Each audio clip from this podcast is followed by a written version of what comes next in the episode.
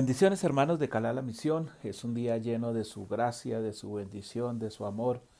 Es un día lleno de sus revelaciones. La verdad hemos tenido un Shabbat maravilloso donde el Padre nos ha abierto su corazón y nos ha mostrado suficientemente a través de estas parachó lo que se aproxima al final de los tiempos, lo que viene, lo que Él quiere, lo que está esperando de cada uno de nosotros. Y la verdad eso me llena de gozo de saber de que Estamos en los tiempos donde la Torah está siendo probada y donde la emuná de cada uno de nosotros está siendo probada. Sabemos que comenzamos una nueva parashot, Bayeshet, que significa y se asentó. Seguimos hablando de Jacob, seguimos hablando de todas las revelaciones y todo lo hermoso que tiene el Eterno para nosotros, pero quiero hacer un paréntesis aquí en medio de estas parashot e irme al libro de Gilel, a Lucas, a recordar un poco lo que es eh, eh, la parábola en la cual nos habla cuando dos hombres se encuentran camino, eh, cuando van camino de Maús. Dice la palabra en Gilel 24:15. Y sucedió que mientras caminaban su charla y discutían entre sí acerca de aquellos hechos, he aquí que el mismo Yahshua se acercó y caminaba con ellos, pero no se daban cuenta de su identidad porque no les fue permitido aún que le reconocieran. Sabemos que estamos en, eh, o mejor, sabemos que está narrando el tiempo de la resurrección de Yahshua. Van dos hombres camino a una población, Yahshua se les aproxima, se les acerca y los escucha hablar. Y lo primero que escucha de ellos es una discusión de todo lo que había sucedido. La discusión la podemos tomar desde dos puntos de vista. El primero, estaban peleando, hablando acaloradamente. Digamos que lo que ha sucedido en muchos campamentos, están discutiendo quién tiene la razón y quién no tiene la razón. Y la segunda, el discutían, es poder hablar de todo lo que había alrededor. ¿Cómo te parece lo que pasó con fulano, con sutano, esto? Y él se le acerca y les dice, oiga, ¿y ustedes de qué hablan? Y entonces ellos le dicen, eres tú el único forastero, eres tú el único forastero Em,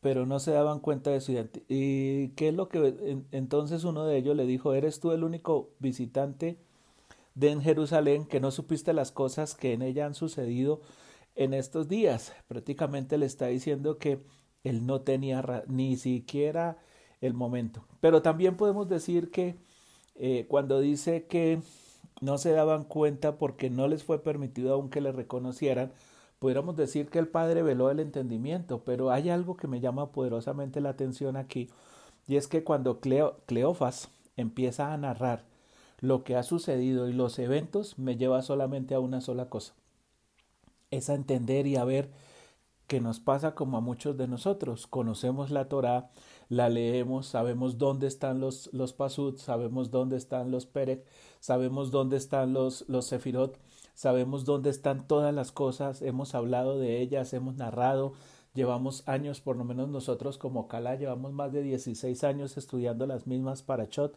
cada vez con revelaciones nuevas, pero parece que tuviéramos velado el entendimiento.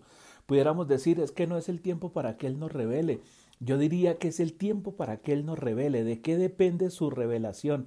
¿De qué depende que nosotros podamos reconocerle? ¿De qué depende de que nosotros podamos entender? Y me voy a remitir a ir nuevamente al libro de Bereshit, que en el libro de Bereshit dice que no podían comer del árbol del conocimiento del bien y del mal. El árbol del conocimiento. ¿Qué pasó cuando comieron del árbol del conocimiento? Su entendimiento fue velado. Aquí lo estamos viendo igual. Estos dos hombres, Cleofas y sabían todo lo que había pasado y lo tremendo es que más adelante Yahshua les dice, ¿acaso no era necesario que el Machía sufriera todas estas cosas para poder entrar en su gloria? Y comenzando desde Moche y por todos los profetas, fue interpretando pasud por pasud, incluyendo las escrituras sagradas, las cosas que se habían escrito acerca de Machía y no lo entendieron no lo reconocieron, no lo vieron, no lo vivieron, porque, porque las, eh, los otros campamentos nos, hacen, nos han hecho un daño tan grande, Por ejemplo, y perdón si ofendo a alguien, pero muchas veces cuando estábamos en el, en el campamento del catolicismo, lo que nosotros hacíamos era persinarnos o echarnos la bendición y creíamos que con eso ya el Eterno estaba en la obligación de protegernos. Esa era nuestra protección. Recuerdo que muchas veces uno iba en un transporte público y pasaba frente a un cementerio y la gente se echaba la bendición porque era un lugar santo, un lugar santo donde está la muerte, un lugar santo donde hay muertos. No, estábamos tan equivocados. Y pasamos al otro campamento, al campamento del cristianismo, y nos sucedió igual. Creemos que aplicándonos la sangre de Yahshua, creemos que leyendo la palabra, estudiando la palabra, nosotros vamos a tener esa revelación. Pero lo vemos en Cleofas. Ellos no tuvieron revelación porque si la hubieran tenido se habían dado cuenta que el que caminaba con ellos era Yahshua Hamashiach. ¿Cuántas veces el Padre no camina con nosotros y no lo vemos? ¿Cuántas veces el Padre anda con nosotros y no lo vemos? ¿Cuántas veces se nos ha manifestado Yahshua Hamashiach y no lo vemos? ¿Cuántas veces hemos visto Malak o hemos tenido Malak al frente y no los vemos? ¿Por qué? Porque desde los tiempos de Adán nuestro entendimiento ha sido velado. ¿Por qué fue velado?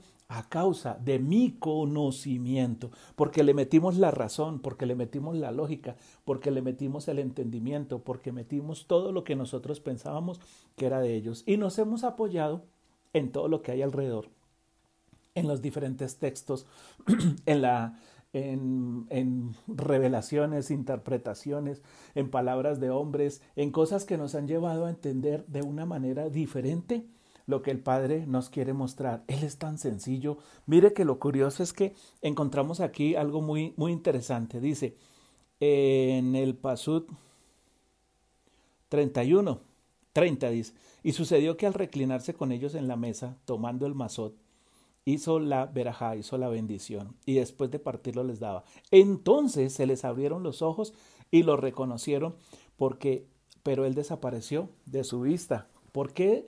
¿Por qué cuando, cuando él parte el lejen, cuando él toma el lejen y lo parten, ellos se dan cuenta que era el Mesías? Por una sola razón.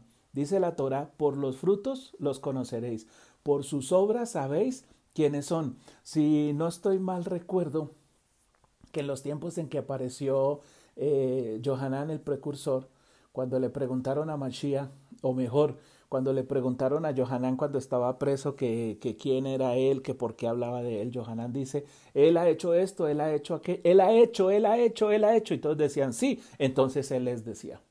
¿Por qué? Porque la Torah no es para leerla, la Torah no es para interpretarla, la Torah no es para revelarla, la Torah no es para que nosotros sencillamente nos limitemos al texto porque el texto está en mi mente y en mi corazón. La Torah es como un botón que accione mi vida para que yo pueda entrar a conocerlo a Él. Y voy a remitirme al, libro de Matillahu en el Pérez 25, Pasub 31, y dice, así cuando el Ben Adán, el Hijo del Hombre, venga en su gloria, y todos los malajín con él, entonces se sentarán en su trono de gloria, y serán reunidos delante de él. Y serán reunidos delante de él los Gojin. La palabra hebrea que utiliza Gojin la, revelación son naciones, dice, y todas las naciones, pero resulta que en las naciones hay tres tipos de grupos. El primero son eh, los gentiles, los que no quieren saber del Eterno. El segundo son los prosélitos, aquellos que, estando en las naciones, siendo Goyín, quieren volverse a Él, quieren cumplir los mandatos quieren honrarle a Él, quieren glorificarle a Él, quieren servirle a Él y quieren hacer las obras, las cosas que Él manda. Y el tercero, el pueblo de Israel. ¿De qué vale somos nosotros? Porque hay del pueblo de Israel que tienen velado el entendimiento y otros que tienen la revelación. Porque hay de los, de los prosélitos que tienen velado el entendimiento y de los prosélitos que quieren volver a Él. Pero hay de los goyim que ellos no quieren. Y lo curioso que dice aquí es que y serán dice, y serán reunidas delante de todos los goyín y los apartará unos de otros como el pastor separa las ovejas de los cabritos y colocará las ovejas a la derecha y los cabritos a la izquierda. Entonces el Melech Hamashiach dirá a los de la derecha, Venid benditos de mi Padre, heredar el reino preparado para vosotros desde la fundación del mundo, porque tuve hambre y me diste de comer, tuve sed y me diste de beber, fui un extraño y me, acogiste, un desnudo y me cubriste, enfermo estuve y me visitaste, en la cárcel estuve y viniste a mí. Entonces los adiquín de entre los gentiles le responderán diciendo, Adón, cuando tú te vimos hambriento, sediento, con preso, y él les dice, de cierto os digo, en cuanto lo hiciste a uno de mis hermanos, ¿de quién? De los del pueblo, en cuanto lo hiciste con uno de los del pueblo, aún de los más pequeños, a mí me los hiciste. Entonces le está diciendo, aquellos que hicieron en los del pueblo la bendición, obraron, actuaron, hicieron, le dieron, lo visitaron, lo acompañaron, lo levantaron. A nosotros nos enseñaron que tener una bendición era decirle Dios te bendiga. Y todo el tiempo era, hermano, Dios te bendiga, Dios te bendiga. Y no hacíamos sino recordar que Dios te bendiga. Pero él decía, venga, yo no los mandé a decir Dios te bendiga, yo los mandé a visitarlos, yo los mandé a acompañarlos, yo los mandé a comprarle una pastilla y llevársela, yo los mandé a ir a visitarlos, yo los mandé a ir a, a que fueran a las cárceles y miraran cómo estaban, yo los mandé a preguntarles cómo estaban, no los mandé a decirles, ay, pobrecito, Dios los bendiga. ¿Qué es lo que estamos haciendo nosotros hoy? Nuestro entendimiento se ha velado. Hay dos grupos de personas, los que tienen velados el entendimiento, pero que conocen la Torah al derecho y al revés. Pero el hecho de que yo la conozca no quiere decir que tenga el entendimiento claro. ¿Por qué? Porque lo puedo tener velado. ¿Por qué lo tengo velado? Porque el conocimiento enseguece. Pero hay otros que sencillamente se han limitado a actuar, se han limitado a hacer. Por eso él dice, que eh, si obedecieres, si obedecieres mis mandatos, estatutos y decretos, quiere decir si los pones por obra. Todos hemos creído que la muná es solamente hablar de ella. La muná no es hablar de ella, la muná es una fe obediente, es una acción obediente. Obedece lo que te mando. Por eso cuando el pueblo le dijo Nacer Benishma, él se emocionó, descendió del, del, del chamaín y empezó a darnos su Torah, empezó a hablar con nosotros. Pero ¿qué hicimos nosotros? Señor, que no nos hable tú, sino háblanos por Moché. Dijo, no importa, por Moché, por el que sea, yo les voy a hablar. Pero ustedes dijeron que iban a hacer lo que yo les dije. Cuando empiecen a hacer lo que yo les dije, ustedes van a ser bendecidos míos, ustedes van a caminar conmigo.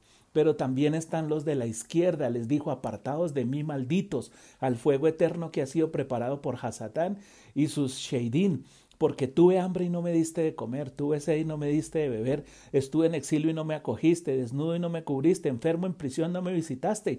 ¿Cuántas veces nosotros tenemos hermanos dentro de nosotros que aún estando enfermos, nosotros ni siquiera nos preocupamos por saber cómo están, nosotros ni siquiera los visitamos, nosotros ni siquiera les hacemos una llamada, nosotros ni siquiera nada? Nos encerramos en nosotros mismos, nos guardamos en nosotros mismos solamente diciendo, Señor, ayúdanos, haz en nosotros, bendícenos, danos. Y Él les dice, apartados de mí, malditos al fuego eterno que ha sido preparado para Hasatán y su Sheidín. Es una palabra fuerte. ¿Pero por qué es una palabra fuerte? Porque el conocimiento veló mi entendimiento. Y al velar mi entendimiento no sé ni qué quiere el Padre, no sé ni qué quiere Yahshua, no sé ni qué quiere ni qué quiere el Eterno para conmigo, sino que sencillamente me limito a las vanas repeticiones, a repetir todo lo que los demás decían. ¿Por qué repito lo de los demás? ¿Por qué repito las otras oraciones? ¿Dónde está mi propia oración? ¿Dónde está mi propio clamor? Tengo entendido yo que cuando uno se enamora de alguien, uno usa sus palabras. Pueda que a mí me den una guía. No, dile esto, háblale bonito así, háblale bonito así, dile. Pero son mis palabras. Él quiere oír mis palabras. Él quiere sentir mi corazón. Él quiere sentir mi acción. Él quiere sentir mi emoción. Porque Él sabe lo que hay en mí. ¿Acaso Él no escudriña hasta las intenciones de mi corazón y los hasta los tuétanos de los huesos? ¿Acaso Él no puede ir más allá? ¿O es un ser limitado como tú o como yo? No, jamás Él se ha limitado. Ha sido un ser que ha sido tan maravilloso, tan abierto. Lo vemos en la Parachó. Hoy nos, eh, ayer nos explicaban en el Shabbat toda la revelación que, que tiene esta Parachó y no lo entendemos. ¿Por qué? Porque tenemos velado el entendimiento. Caminamos con Yeshua y ni siquiera nos damos cuenta quién es Él. Escuchamos a los que a los a los verdaderos sabios de la Torá y no los entendemos. ¿Por qué? Porque queremos es escuchar a los charlatanes, aquellos que nos quieren mostrar cosas que no son, aquellos que nos quieren llevar a momentos que ni siquiera la Torá nos lo está mostrando. Camino de Maús, dos hombres discuten la Torá. No llevamos años discutiendo la Torah, no llevamos años diciendo que eh, dentro del cristianismo están los, los que son eh, trinitarios, están los los pentecostales, hay diferentes denominaciones, entre el catolicismo ya hay dos denominaciones y creo que va a haber una tercera según el ecumenismo, dentro del judaísmo hay cualquiera, están los, los ninguno de ellos quiere que el, el Padre que esté delante de él. ¿Por qué? Porque lo que él busca son hombres y mujeres que obren, que cuando vean un enfermo, que cuando vean un necesitado, que cuando vean un extranjero lo, lo, acojan, que cuando vean a un hombre desnudo lo cubran, que cuando vean a un enfermo lo visiten, que cuando alguien esté en la cárcel se preocupen por él, que cuando lloren, llores con lo que llores con los que lloren, rías con los que ríen, vivas con los que viven, porque lo que hay alrededor tuyo son seres humanos, son personas que sienten y que necesitan de ti, no de religiosos que sencillamente hablen la, la Torah, ni que prohíban, como, como Yahshua lo peleó muchas veces con, con aquellos que estaban delante del templo, con aquellos eh, rabinos, con aquellos ortodoxos que solamente ponían cargas más pesadas que las que ellos mismos hacían y ni siquiera podían diezmar la menta en el, el enoldo y el comino, sino que sencillamente se limitaban a poner cargas pesadas que ni nosotros mismos podemos llevar. ¿Dónde está tu amor? Por eso él dice, ama a tus enemigos. En Lucas 6:27 dice, ama, pero yo os digo, pero yo, pero a vosotros los que oís os digo, amad a vuestros enemigos, haced bien a los que aborrecen, bendecid a los que os maldicen, y levántese en temprano a orar por los que os calumnian.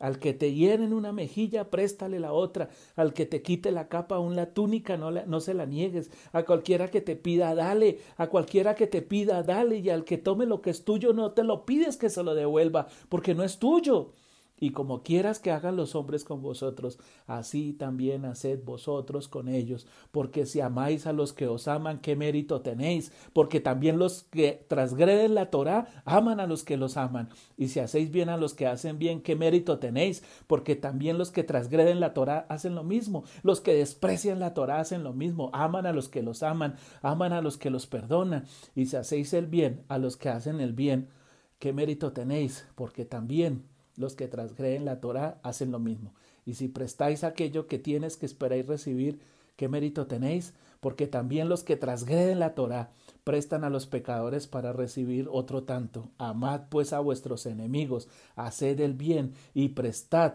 y no esperad de ellos nada, y será vuestro galardón grande, y seréis hijos del Altísimo, porque Él es benigno para con los ingratos, porque Él es benigno para con los ingratos y malos. Sed pues misericordiosos como también vuestro Padre es misericordioso. La Torah es clarísima, nos lleva a actuar, nos lleva a hacer, no solamente a creer, porque nos hemos limitado a creer, pero ¿dónde está tu tesoro? ¿Dónde está tu corazón? Hermanos, si alguno de ustedes los he ofendido con mis palabras, les ruego que me perdone, porque no soy yo el que estoy lanzando estas palabras tan duras y fuertes. Estas palabras están en la Torah. Si nosotros velamos el entendimiento por causa del conocimiento, pues no lo vamos a ver. Sonará la trompeta, sonará el último chofar, vendrá el machía y no lo veremos.